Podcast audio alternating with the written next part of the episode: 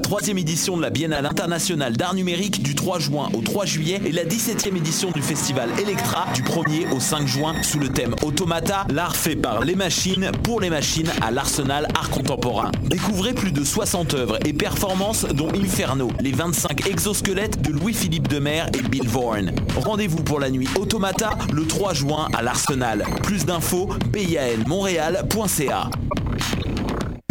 Du 27 au 2 juillet, c'est le Mini-Fest au Medley Simple Malte. Plus de 65 artistes lors de 22 spectacles, dont Eddie King, Fred Dubé, Yannick Demartino, Gabriel Caron, Didier Lambert, Charles Beauchesne, Daniel Grenier Chantal Lamar. et plusieurs autres. Le Minifest, le 19e plus gros festival d'humour à Montréal. Pour plus d'infos et pour vous procurer des billets, www.festivalminifest.com.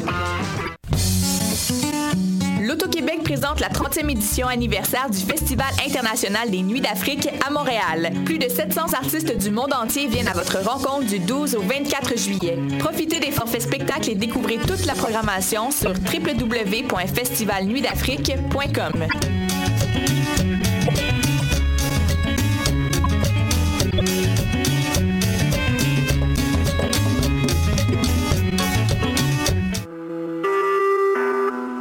Vous écoutez Choc pour sortir des ondes.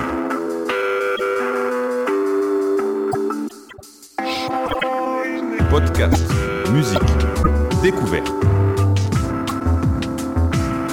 Sur choc.ca.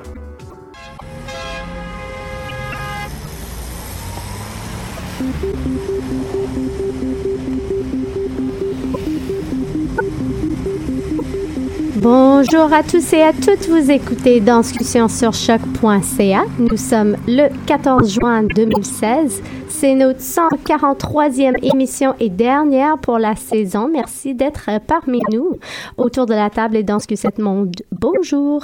Bonjour. Clara, salut. Salut, salut. Allô Hélène. Allô. Et moi-même Stéphanie. Bonjour Stéphanie. Allô. Donc, euh, deuxième émission consacrée entièrement au Fringe qui est déjà en cours. Les spectacles sont, euh, sont sur scène. Tout, tout est parti, mais on a le plaisir de recevoir beaucoup d'artistes aujourd'hui. Ce sera trois parties. En dernière partie, on recevra Chloé Hart et Natasha euh, Perry-Fajan euh, pour Cornstarch et euh, David Lynch, Wet Dream en deuxième partie de Boston, Joe Gonzalez pour Evolution et Alison Burns et Christina Cugliandro pour Enough Already. Mais à nos côtés tout de suite, je présente nos chers invités. Donc, Caroline Gauthier, bonjour. Bonjour. Ici pour Origin, A Story Through Song. Et Juliette Potier-Plazia, bonjour. Bonjour.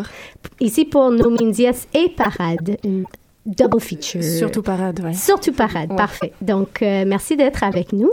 Merci de l'invitation. Merci. Alors, vous êtes déjà en salle, vous êtes entre shows en ce moment, entre répétitions, toutes sortes d'affaires. Donc, euh, euh, ben déjà, je, je me tourne à Caroline. On, on pourrait commencer euh, premièrement par toi, parce que ce qu'on lit de, de, de cette pièce Origin, A Story Through Song, c'est surtout song. C'est c'est- c'est quatre femmes, si je ne me trompe pas, qui, qui livrent euh, via la chanson écrite par toi euh, une histoire. Euh, Pourrais-tu nous en parler un peu plus? Oui, tout à fait.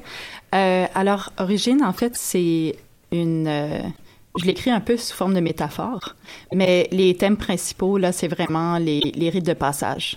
Donc, de comment on fait pour gérer euh, le libre arbitre, euh, le fait d'avoir des choix dans la vie, de pouvoir évoluer. Donc, j'ai situé ça dans le, le- le jardin d'Éden.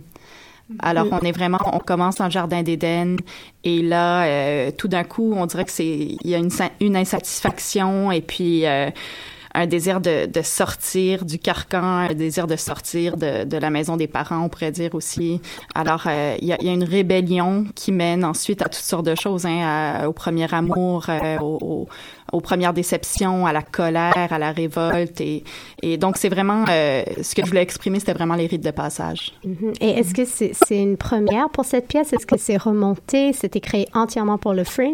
Ça a été créé. J'ai fait un premier extrait, en fait, euh, il y a quelques mois au festival euh, Short Standing, à la sa- salle Freestanding, qui est le même endroit où on fait le spectacle en ce moment.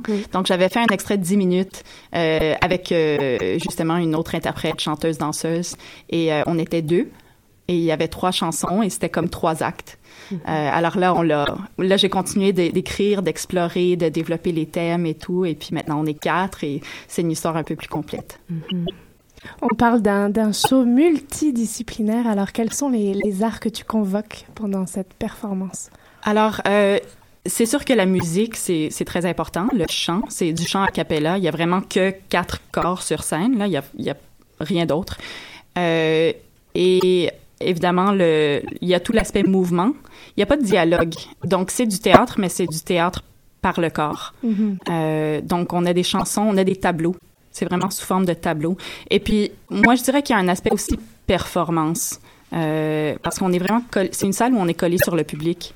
Euh, c'est une salle extrêmement intime, 30 personnes, ils sont de part et d'autre de nous. Euh, on n'a pas le choix que d'être en relation avec eux. Et les thématiques qu'on vit et le, le fait que ça soit justement comme très dénudé, très euh, a cappella, très simple, euh, fait qu'ils ont comme pas le choix que de- d'embarquer avec nous dans dans les choses qu'on est en train de vivre. Assez intéressant parce que à tes côtés, tu as euh, un peu le même esprit euh, de d'intime, de dénudé. euh. Juliette euh, avec Parade. Alors assez intéressant de vous entendre en écho. Juliette, euh, tu fais partie de Parade, euh, cette courte pièce de 10 minutes. Courte, ouais, 6 minutes en fait. 6 minutes, alors Ouais. euh, encore plus court, mais extrêmement choc. Qu'est-ce que cette pièce? Puis moi, je pourrais vous... J'étais dans la salle, là, hein, je oui. pourrais donner des retours, mais Juliette, quel, quel est l'écho à cette, à cette pièce origine de ton côté? Ben, nous aussi, on est dans une salle un petit peu ben, petite quand même, donc on voit le regard des, euh, on voit quand même les spectateurs et sauf qu'on on est vraiment dans la confrontation, mais sans aller leur parler. Et, euh, et on est quasiment nus, donc il y a une intimité qui s'opère en même temps, mais comme le public reste choqué de la découverte de nous voir euh, quasiment nus et puis aussi la rapidité des mouvements finalement il y a, il y a aucun dialogue qui s'instaure. On est plus dans on est vraiment plus dans, dans le choc. On est dans un duo, euh, Juliette et Geneviève Blin- Blindé. Jean Binley, ouais. Ouais. Euh, quel, est, quel a été la, quel est le concept de cette, cette pièce euh, Alors le concept, on travaille sur la parade, euh, sur les parades amoureuses des animaux. C'est vraiment de là que c'est parti. Au début, on voulait plus travailler sur l'aspect félin, donc plus sensuel, qu'est-ce qui amène finalement au rapport sexuel. Puis hum, on a cherché longtemps et on, on trouvait pas. Et un jour, euh, Geneviève est arrivée et elle m'a dit euh, j'ai découvert que dans le monde animal, il n'y a pas d'érotisme. Et là, la création a démarré parce qu'on on a cherché l'aspect fonctionnel de la parade amoureuse. Et c'est ça qui a créé le type de gestuelle que tu as vu.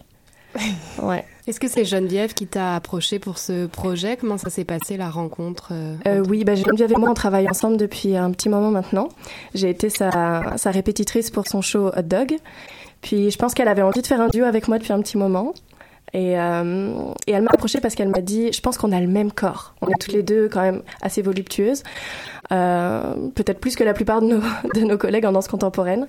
Et euh, donc c'est pour ça qu'elle voulait qu'on travaille, euh, qu'on travaille ensemble et utiliser ces deux corps-là. Parce que finalement, on a d'ailleurs vraiment poussé. Jusque dans les, les shakes, vraiment assumer le côté plantureux et voir jusqu'où on pouvait aller avec. C'est une soirée double, on le disait Ouais. tout à l'heure. Donc bon, bah peut-être tu peux juste nous dire deux mots sur euh, sur euh, Nomincies, qui est dans le même thème, même si c'est pas la même chose, mais c'est c'est pas pour rien que vous êtes sûrement dans la même euh, soirée. Euh, bah en fait, je pense que Geneviève voulait juste faire un. Ça a été plus euh, fonctionnel, encore une fois. Gene- Geneviève voulait juste faire un 10 minutes, puis les deux se sont parlé, elles se sont dit, ah bah tant qu'à faire. ok. Ça va être- C'est ça. Ça va être plus, plus intér- que Non, ça, je pense pas que euh, c'était lié au thème du tout. Mais de ce que j'ai vu de de Nomincias, elle travaille beaucoup sur le sur l'aspect communication. Donc qu'est-ce que qu'est-ce que le consentement Euh, C'est ça que moi j'ai ressenti de de ce que j'ai vu. Mais je préfère pas Oui, oui. en dire plus. Vous deux, toutes les deux, Caroline et Juliette, vous êtes à la fois dans vos pièces, mais euh, Caroline, tu as écrit, tu as dirigé la pièce. Euh, J'imagine que, comment tu parles, Juliette aussi, vous avez conçu un petit peu la pièce ensemble avec Geneviève. Euh, fait comment ça, ça, ça a été pour vous d'être euh, à multiples chapeaux, si on veut, dans ces créations, d'à la fois aller en dedans et, et regarder de l'extérieur? Et comment ça roule maintenant euh, que quelques quelques présentations ont passé, est-ce que vous faites des petits euh, ajustements? Est-ce que c'est parfait, on reste comme on, on l'a, on l'a commencé? Mhm. À vous, Caroline. Euh, je vais pas, euh, je mentirai pas là, c'est extrêmement difficile.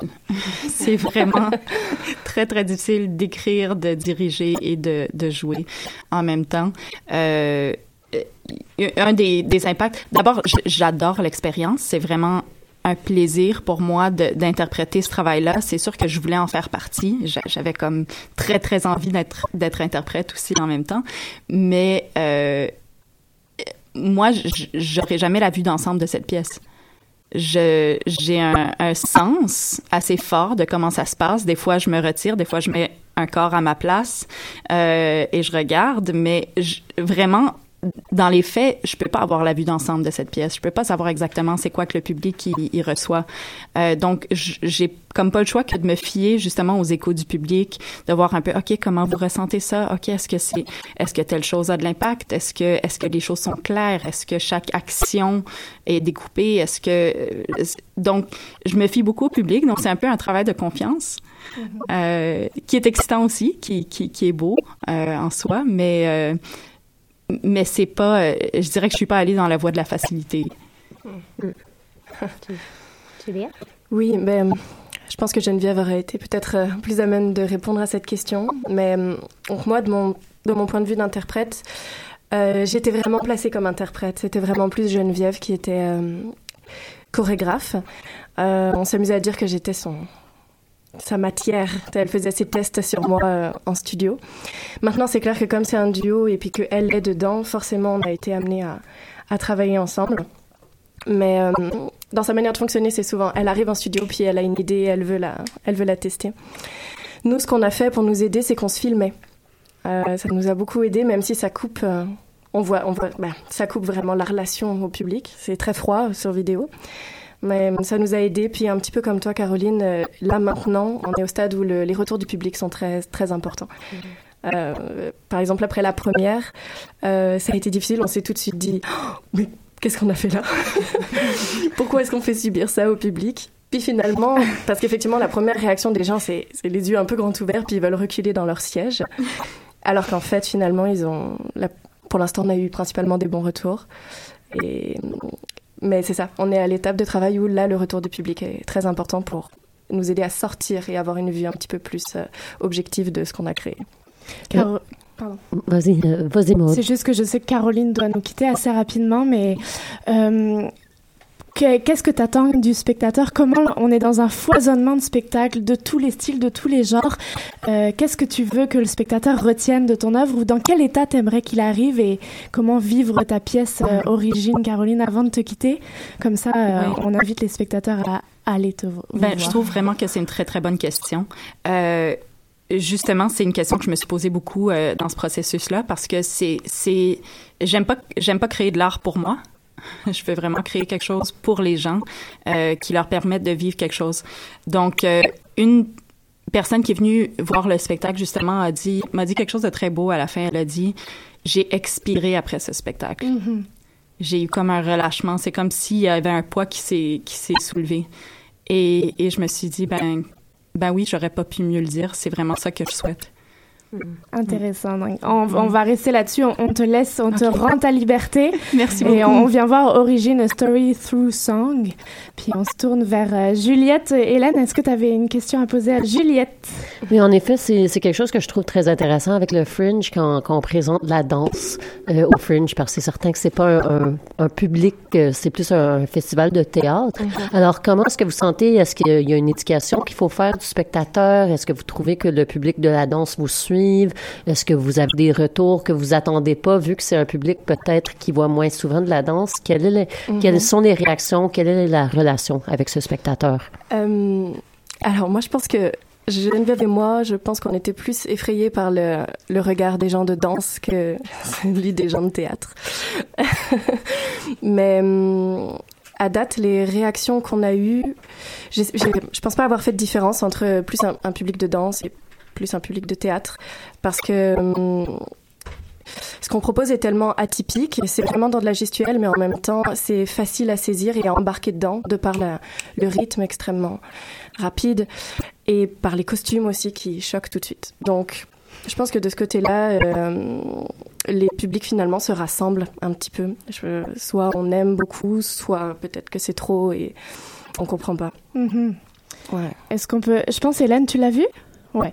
On peut peut-être te, te donner des retours. Mais oui, avec plaisir. Bonne idée. On est dans une. euh, Alors, euh, ça a l'air peut-être vague là, mais, mais effectivement, les, les deux femmes se présentent nues, quasi nues sur scène. Quasi nues, oui. Mini costumes, il faudra aller voir pour découvrir quels sont leurs costumes. Euh, voilà, très très minime, mais extrêmement subtil. On est dans un 6 minutes, une performance très courte, mais totalement assumée, et ça fait extrêmement du bien. Ça fait comme un coup de poing, autant pour les corps des femmes que pour le corps du spectateur homme aussi, j'imagine. J'étais entourée des hommes et Ouais. ça a très bien réagi autour de moi. Donc on est dans un duo ultra performant.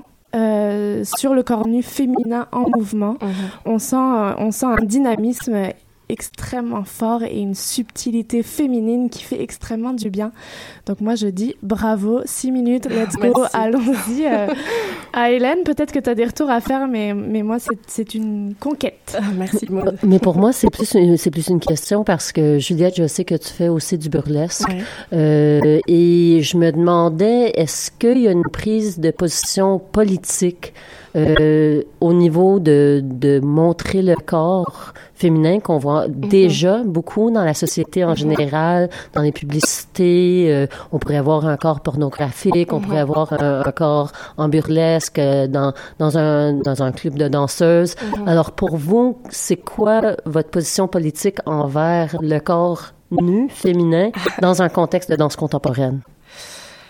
Eh ben, je pense que c'était de le montrer euh, cru, tel qu'il est, pour de vrai, sans phare, malgré la subtilité du costume et la référence au burlesque dans le costume. Euh, c'était vraiment de, l'assumer.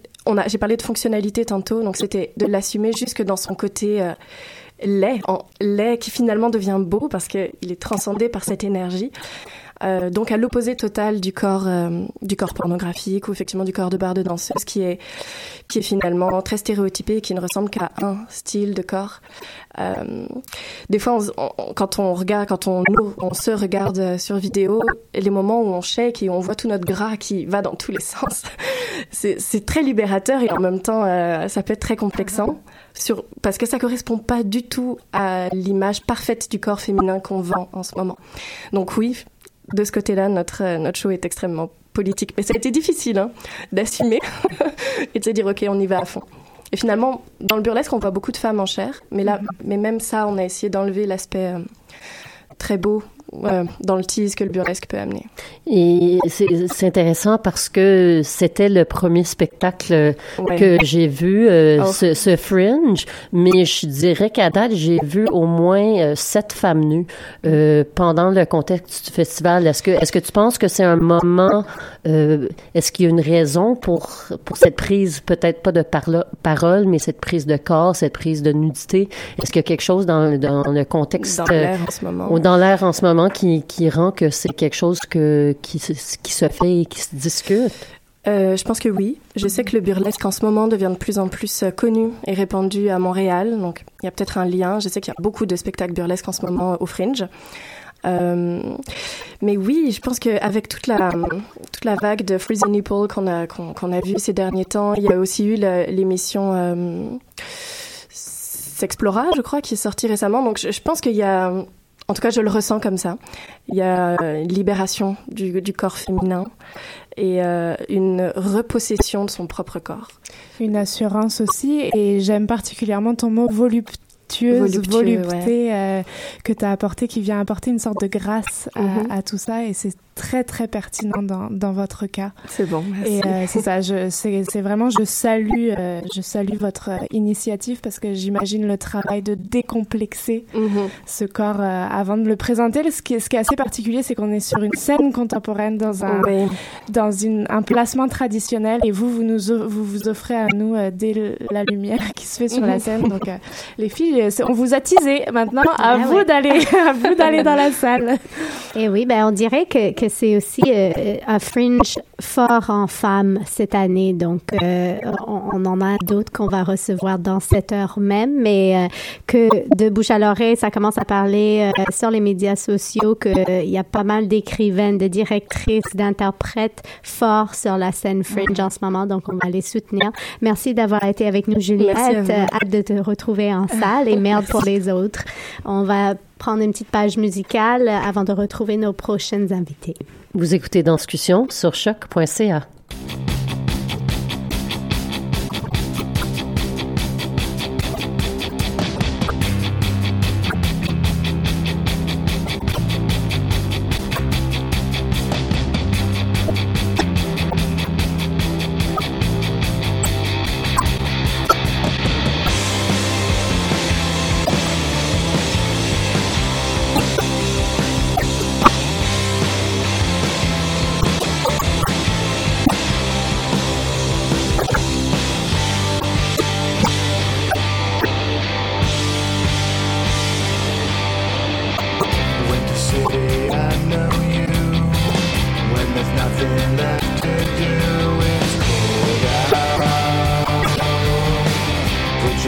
prayers on the shelf. Run away and hide yourself. It's dark now. Everybody's hiding underground.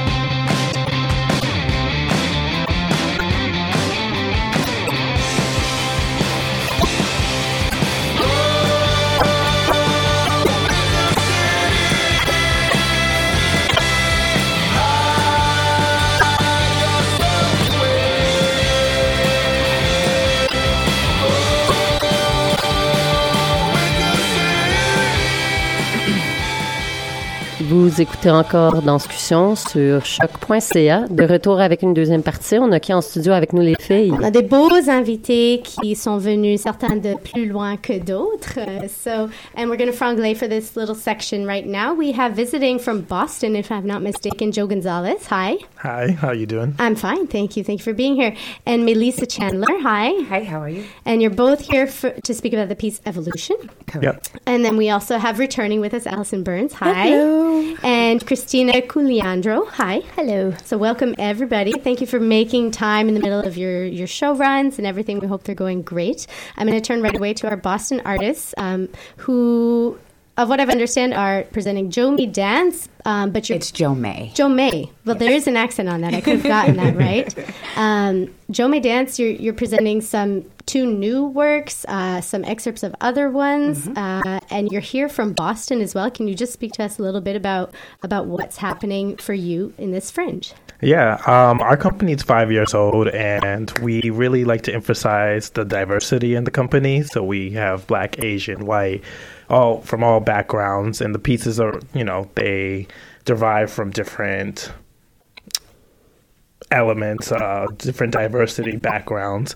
Um, so yeah, diversity is really one of our biggest thing that we like to really explore. Nice, great. And are, are both of you performing? Melissa, you you I'm I'm the founder and director Great. of Joe May, along Okay. with Joe. Okay, And So great. I will be performing tomorrow. okay.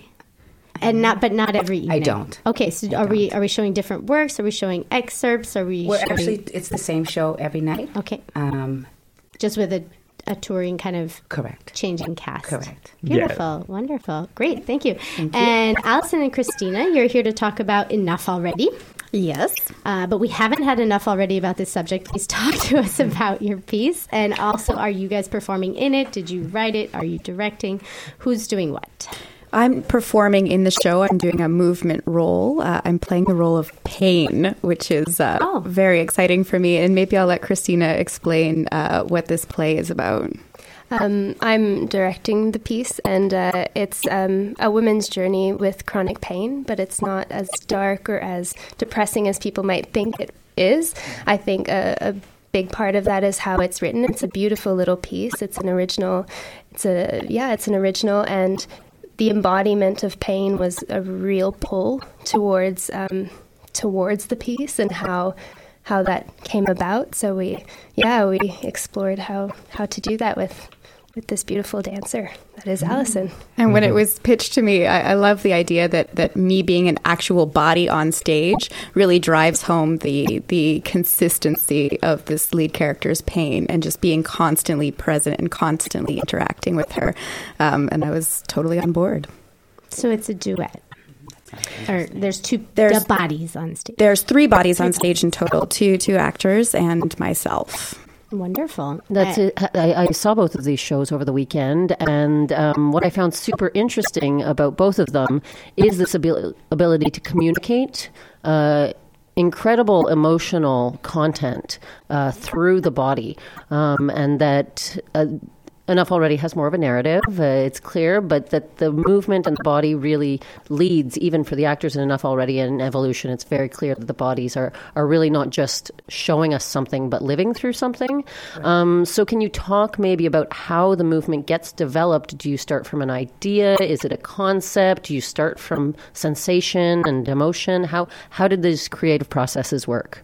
Um, I know a lot of the different pieces for me um, are either inspired by the music or by a subject. Um, in terms of movement, mostly uh, I like to build a character. So um, if one piece is about the development of a body and then the de-development of it, I like we have a piece called Vessel, which is about that. So I play with you know a pulse or you know I play with different elements and different tools, choreogra- choreographic tools. And uh, Nervosa, I don't know if you remember that piece. Um, that was about one of our dancing. You know, a lot of dancers have eating disorders, and that was clearly about that. And just we we work with a lot of life's issues and things that are going on in the world today. So you know, we have a piece. You know, you didn't see that, but a piece called Media. You know, all the distortion in media, and so we go with what's happening in the world, and we just try to display that through dance. It's pretty apropos that, that you're sitting next to the piece Uh, Well, about I, pain. I wanted to say that this is just supposed to be happening. um, it, it sounds like us. You Hmm. know, it, it's just telling a story and trying to get your vision across. And I really want to come tonight. So, and for I'm Christina and. Alison, how was your creative process for this piece? This was delicious for me. Christina and, and Corey, the playwright, just fed me so much information and, and interacting with, with Erin, the lead character, or the lead actress, and and and understanding my relationship. It was all about relationship, right? It's like I got to develop a pain that's that's at once uh, malicious but also playful and and and and uh, adoring of of the person that she's causing all this pain to because she exists because of her. And so it's just been a great time to kind of just try things in the space and have have Christina's directorial eye to give feedback instantly of yes, no, more this, more this direction, and just kind of play and see what works and what feels good for everybody involved. Hmm. Yeah. Yeah, it was a pretty amazing process because I've never I've never worked with a dancer before. Oh, so I was yeah, I was coming in thinking, "Oh, this vocabulary, you know, exploring this vocabulary, how do you talk to dancers?" And and and so yeah, it was a really beautiful open environment. So when you know, we were able to translate vocabulary that didn't necessarily work into something else and have open conversation about it was really great to see what hit and in in terms of the wording and what didn't and um, and and yeah adjusting that so that uh, everyone was on the same page and really feeling the the piece coming together so um, yeah it was it's really great process And there are those beautiful moments too of me in the corner, like stretching or, or practicing something else, and, and having Christina pick those out and be like, "Oh no, no, wait, we need to find we need to find a place for this." yeah. It's really nice to see that that kind of um, mixes happening of, of dance that that has more theatrical aspects, uh, communicating in different ways to an audience. Dance that's including movement, or th- uh, sorry, theater that that is including more movement or physical bodies on stage. Is this a first uh, for for all of you? Is this something that that you've been working on and continue to to see um, and from boston as well you can let us know if this is a tendency in the states that you're seeing as well or if this is really strictly fringe for you right now Um, I know for me, dance. Well, I should say art in general. What's so fascinating about fascinating about it is that it doesn't really. It's not a one language. It's not a. It's a very universal way to communicate. Um, and I yeah, it's everywhere. I mean, in the United States and here in Canada, Fringe. It's just a great way to communicate and you know, you guys not working, you know, it's a new experience for you guys. It's fascinating how you, you know, it worked out. And yeah. Personally, I've interacted with theater in different ways, but uh, Christina asked me to be a part of the process from from like the first table read and present at all the rehearsals, and that made a, a big difference in my perspective on the process and my involvement in the creation of the show, and that was new for me, and that was really an enjoyable experience. And wh- one of the things I found fantastic about both your shows was how well the space was used. Um, That was rough. and that's I just wanted to know how much time you had because Evolution. Uh, you, everyone has to see these two shows. They were fantastic. Uh, but there's eight, nine dancers on stage at some points. It There's seems like it, 10. it- ten. It's and it, the space is not big, and the control of the bodies, and no one gets kicked in the face. It's it's amazing. Well, that's Um, where, where ha- you come in place, where Yeah. we make it happen. make it happen. Did you have to do a lot of choreographic adjustments to, we really to suit did the it. work We to had the space? ten minutes. Wow. Each yeah, we had ten minutes For each be on- piece? We had no in total. We had ten minutes to place it and make it happen before the people were walking in the door. Oh wow! Okay, So we had our three hour tech rehearsal, but that Correct. was really focused Yeah. on lighting and trying to make the magic happen. We didn't really get to, so it was about the most fifteen minutes. And and how about en- enough already? Because I mean, if some people don't know the the the mainline theater, it's on three sides, and sometimes that can you can still feel like the like the the show is being played just to the one side, but you really had a sense of a 360 degree element of the piece. So how did you guys develop that? Did you know you'd be at the Mainline from the beginning, or was it a surprise when you got your venue assignment? Um, no, we from the time we were on, we knew we were at Mainline, which really helped because that that was in the process from the very beginning. And um, yeah, all the actors were very aware of the three sides, and we talked a lot about bringing in the audience on all sides and. Um, and also with the movement, it's great. And our then the designers came in and made this amazing soundscape and beautiful design lights and, and set and costume. And the angle too, uh, for which uh, the designer decided on, really lends to the three sides. And so, and having Alice in there, there's I I believe that there's always something to watch. That's something that fascinates me with theater is that um, to always have something engaging your eye um, on stage. And so I think this piece, yeah, we, we were we talked a lot about that and incorporated a lot of that in in the movement and how everyone moves, not only Alison, but how everyone moves on stage. And there's a lot uh, going on in the Fringe. Have you guys had time to, to see other shows? Are you booked full max, exhausted, Exhausted. doing publicity for yourselves? How's your Fringe going? And is it your first Fringe, your last Fringe, your middle. Fringe? It's our Very first, and nice. we're very ha- really honored to be here. And it definitely tired, uh, just because we came from so far, and so our commute is a little distance. So it's a lot of walking, and then we're here, and then we got to go back. So it's it's it's great though, but it is definitely tiring. but we have seen a couple of other things, and we, you know, just trying to see all of Montreal. Mm-hmm. We climbed Mont um, Royale today. Yeah. Great. Trying to do some stuff like that. Getting it in there. Yep. Amazing. How about for you guys? I think I've been doing fringe shows or something with the fringe for like nine years. Yeah. So It's not your first. no, it's not my first rodeo. I love it. Uh, but I'm having a, a ball, and I've seen I've seen quite a few of the dance shows, and I've seen evolutions, and it was great. Thank you. Uh, you guys, like you were saying, you work hard on that stage. Thank that you stage. very and much. it's it's great to see. It's beautiful stuff. So. And w- one of the things um, that I, I want to bring it back to what you were saying at the beginning, how with evolution and with your company, part of the mandate is to talk about or to bring a focus to diversity. Um, and I think for me, it was one of the most refreshing things about the piece is, is dance in in contemporary dance in Montreal is very white, um, and it. I don't think I've ever seen a contemporary dance show in our city where you know almost all the dancers are non-white people, which is which is very exciting because I feel like it highlights the need uh, for diverse bodies and even the body diversity in the cast. That it's not one type of body that's being idealized, and even I thought there was interesting and and maybe it's just me and my interests reading into it, but I thought there was some really interesting uh, gender play almost with a kind of really vulnerable masculinity uh, being highlighted or shown, or or a, a more beautiful or or feminine way of moving in a male body that then becomes very powerful and very masculine. So are those type of choices?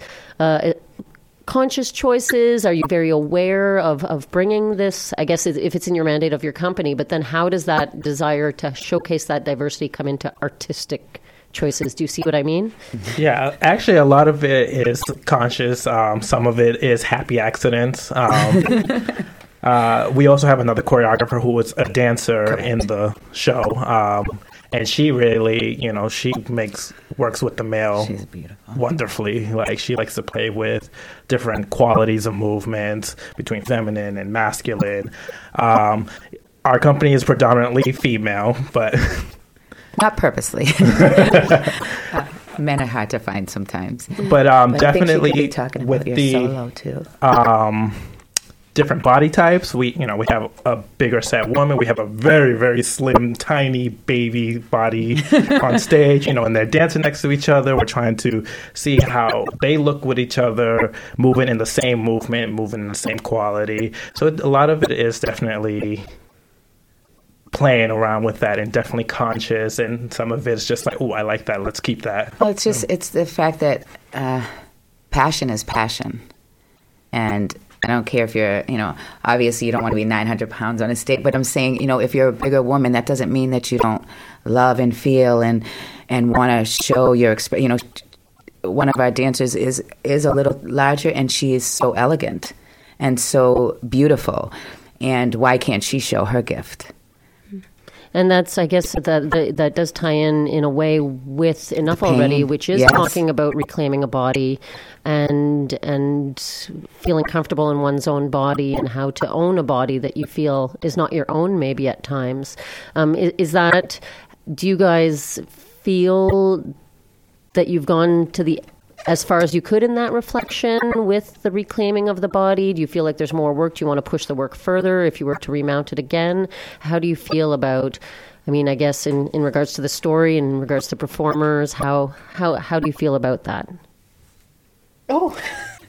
Okay, um, I'll take that one first. Um, yeah, it's it's a it's a new work by Karina, and so it was the first uh, it was the first look at at what the universe of the world could be possibly some ideas. So there's always more to explore. Uh, there's always everything is a work in progress. And this is what i love about art is that you know there's always more to more to look at. And and corey had written pain in in certain instances. And she her her study was very much looking at this relationship between the lead character mia and pain and uh, but there were the you know there were places in the script that she left so that we could explore during the rehearsal process to see where pain fit in more and what uh, yeah what her what more of her role was and how she reacted. So absolutely there's always there's always more to work always more to work It sounds like there's room to relate on all fronts in both of these shows, and uh, so they're still happening through Sunday. Uh, you guys for Joe Made Dance are at the Studio Multimédia du Conservatoire, and uh, for um, enough already. You guys are performing at the Mainline, like we said earlier. So we wish you uh, so much of leg breaking, but not in the worst case scenario between now and then. We will be there. We support you. For those of you who haven't seen it, um, we're gonna we're gonna head there. Uh, yeah, and that's the point of the fringe is to tire ourselves out, right? That- Otherwise, they wouldn't make a thirteenth hour in this festival every night. So we're gonna take a quick break, and we'll have our next guest on for our third section. Thank you all for coming on. Thank you for having us. Thank you. Thank you. Vous écoutez Danscussion sur choc.ca. Margaret, who would you trust? Satisfy a woman's lust? The king of France may turn to dust, but we will live again.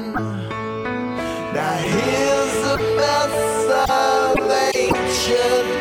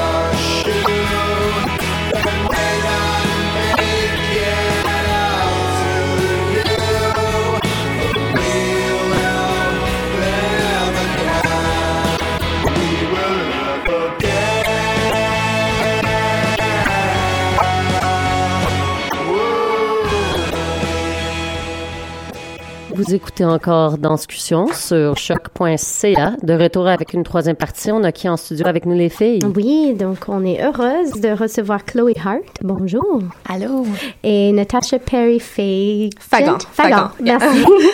Euh, Donc, euh, Natacha, tu es là pour parler de David Lynch Wet Dream. Indeed. Chloé, tu es ici pour Cornstarch and Other Dilemmas. That's right, yep. Euh, de, Parlez-nous de, ces pièces. Je sais que déjà mes collègues, certaines ont déjà vu quelques pièces et, euh, et moi j'ai pu avoir des petits avant-goûts au euh, Fringe for All, mais je me tourne déjà à Natasha. Qu'est-ce que c'est David Lynch Wet Dream? Ça ouvre pas mal d'images. Yeah, um, well, I, it's it's hard. It's a solo piece, uh, and I really wanted to grapple with the idea of identity, which is certainly not a very small subject, but I really love the idea of Lynchian, um, Lynchian surrealism as well as imagery. And I realized I just wanted to immerse myself in that imagery. So it wound up being a a movement piece based on the loss of childhood and seeking for identity and really really wanting to find who you are, but in the end, it's it's ever evolving. Mm. And it's a solo piece on you. Yes, yes, uh, created by you. Yeah, I. Uh, it was certainly very scary to begin with. I thought, oh, it's without an outside eye. What what's it going to be? It's just going to be emotional vomit. But I, well, the, is it art or is it emotional vomit? I, I was terrified it was going to just be uh, self-serving. Um, but I wound up finding a lot of themes that connected to a lot of the people that um, saw the piece, as well as uh, people in my age range that are just constantly looking for who they are. Mm-hmm. And your age range is? Yeah, yes, I would say my age range is mid 20s. I'm indeed Great. right there, 25. Look Amazing. at that. Chloe, you're um, the, in Cornstarch and Other Dilemmas. This is a, a piece that is a duet with Elias Schwartz and yourself. That's right, Tell yeah. us a bit about this. So, uh, so it's performed by the two of us and created by the two of us. Um, it's an exploration of a cyclical and interdependent relationship. Um, we've been told it kind of looks like sisters, sister dynamic, um, which I, I do feel from the inside. Also, uh, there are some really aggressive, highly physical sections, um, borderline stage fighting. um, but then there are a lot lighthearted, lighthearted moments uh, that are playful and funny, um, that are a lot more about like trying to drive each other crazy than uh, trying to kill each other. C'est intéressant parfois parce que on reçoit des artistes, puis finalement ça se rencontre, les, les pratiques se rencontrent, mais j'ai l'impression que vos pratiques vont pas se rencontrer dans l'entrevue. Mais je voulais savoir pour vous, qu'est-ce que c'est, à quoi sert la scène?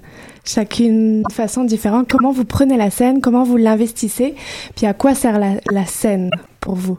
Est-ce que c'est pour parler? Est-ce que c'est pour euh, prendre la parole? Pour faire rêver? Pour divertir? À vous la réponse. Peut-être qu'on commence avec Chloé That's a really good question. Um,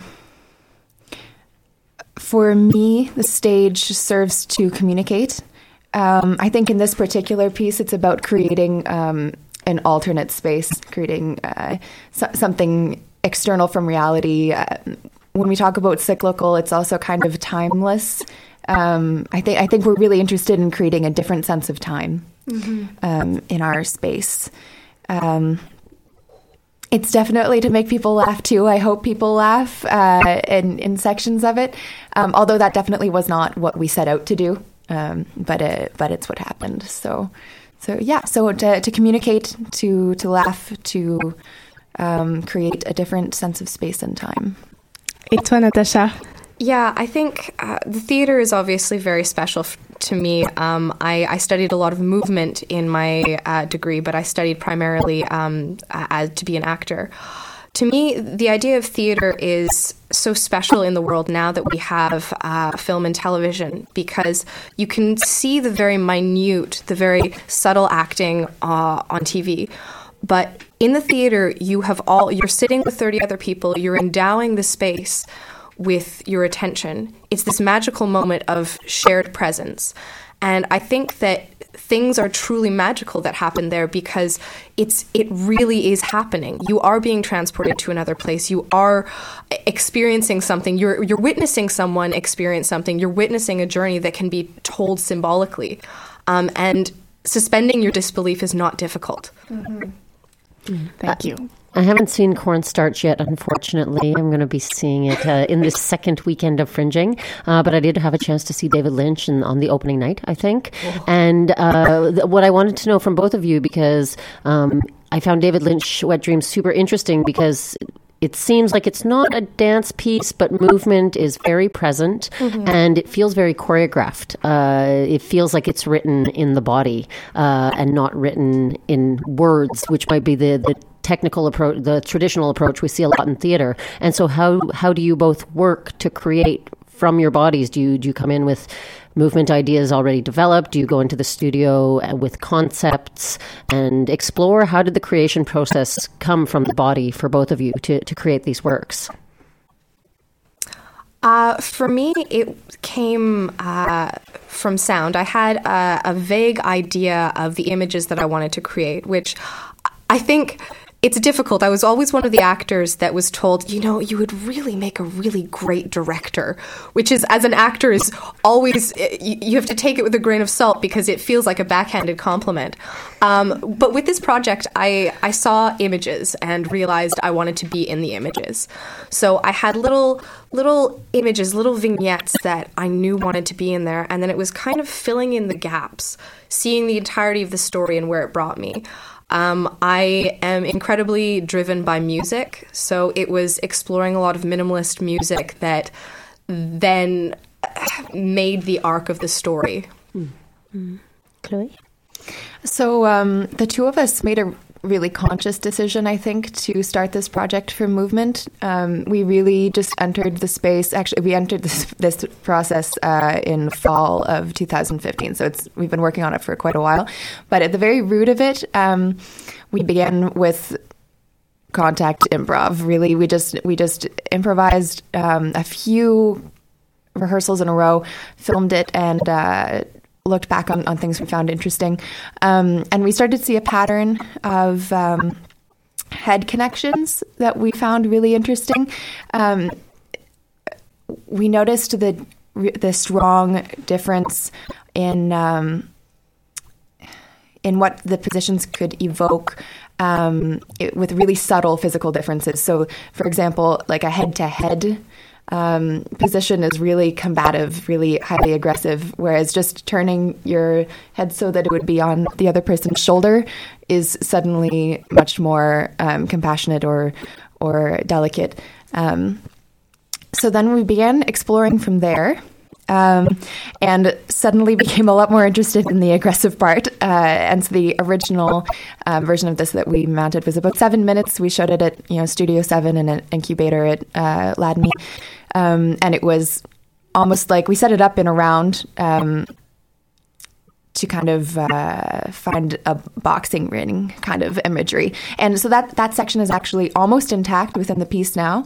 Um, but then we decided we, we needed something more complex in our relationship. We needed more um, something changing and dynamic, and uh, we ch- we worked really hard to bring back uh, the other aspects of the, of the relationship that we found at the very beginning. Um, and so then we had a 15 minute version that we showed uh, at Kinetic Studios in Halifax in January. Um, that quite resembles what it is now, but we have uh, greatly changed the structure. So after that initial improvisation um, to find the, the theme itself, we worked a lot from what we felt the piece needed. Um, and worked in sections, and we kind of had concepts for each section, and then we'd bring the movement into it. Is it the first time you're both working in the fringe? Were these pieces created specifically for the fringe, aside from the the previous showings, Chloe, you just mentioned? Where, where how does this moment now uh, Relate- arrive in your full fringe history? I've uh, I've been in the Montreal Fringe twice before. Uh, this is my first time doing a solo piece in the Fringe. This piece was entirely composed for this Fringe, so it's an absolutely elating experience performing right now because everything has been for the idea of showing this work um, at this moment. So it's uh, again, it's terrifying, but I've never been more proud of a piece that I've I've ever worked on, and I've never been more happy to show it at this point. And Montreal Fringe is the most supportive uh, community that I've ever been in. And it, just to say, it's a great piece, so you're doing a good job, and everyone should see it. oh, thank you, thank you. Thumbs up, Chloe. Um, no, so, so this piece was definitely not created with the intention of showing in the Fringe, particularly. Um, we uh, actually, in, in the fall of 2015, uh, the two of us moved in together. Um, and we had both grown up in uh, the Nova Scotian dance community, but we had never uh, gotten to know each other very well. Um, so we got to know each other through this project. Um, and so there's a lot of, of us in the piece, and our friendship kind of grew at the same time as the project did. Um, so after about a year of working on it, uh, we decided that it, it deserved more time than you know the seven minutes you can be allotted in in student uh, forums. So that summer, so a year after we had been living together for a year, we uh, decided to apply for a whole bunch of different things um, and see where we could possibly get space. And so the Fringe was one of those things. Um, the show in Halifax was also one of those things. And uh, so then we kind of let the piece grow to suit the places that we had uh, found space to present in. Mm-hmm. It's great. And if you wanted to give maybe one piece of advice, because uh, time is running and we'll have to let you go, unfortunately. It's been great having you. But if you had to give one piece of advice to, to a spectator who was listening, who might be interested in checking out either of your shows, but wasn't quite convinced yet, uh, what, what would you say to that spectator to, to help come and enti- get them enticed to come see your performance? Um, to to put it crudely, as I did in uh, the Fringe for All, my show is a surrealist wank. Um, it's beautiful. It is kind of self-serving, but I think it is. A, for me, it's catharsis, and I think it's satisfying for for those who come to see it.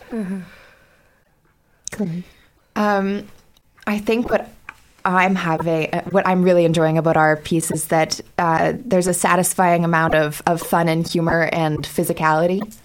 Um, there's some some real you know, dancing and moving and um, uh, but but both of those sections serve uh, to communicate the relationship that we are we found ourselves in on stage. Chance, c'est ce soir. Next show à ce soir. Donc, bonne chance. Merci beaucoup d'avoir partagé ça. Je pense que Clara a une petite annonce pour la fin de semaine à nous faire avant de se quitter. Rapidement, je voulais euh, faire mention de la soirée de lancement des jardineries, euh, qui est un projet euh, lancé par la pépinière Co, que vous connaissez déjà peut-être avec le village éphémère. C'est eux qui chapeautent le village éphémère. Euh, et qui ouvre un nouveau projet, un nouvel espace en fait qui s'appelle les jardineries. Et euh, la soirée d'ouverture, c'est ce vendredi 17 juin, euh, de 19h à 23h. C'est un très beau projet. Il y aura des performances ce vendredi de danse, de musique, de théâtre. Donc je vous invite vraiment à, venir voir ce lieu qui a été organisé euh, d'une très très jolie manière par euh, Lilou, que certains connaissent peut-être sous le nom de Alice Berthe. Alors euh, je vous invite à, venir voir ce, projet, les jardineries, vendredi euh, 17 juin. Entre les jardineries et le hashtag Fringe Buzz, où on se retrouve euh, au Fringe. Discussion, c'est la fin avant l'été. On se retrouve en septembre. On vous remercie beaucoup d'avoir été avec nous pour cette dernière émission et nous, on se quitte jusqu'à début septembre, la rentrée culturelle de septembre. Mais n'arrêtez pas d'écouter euh, choc.ca pendant l'été pour plein d'autres émissions. Bye. Bye.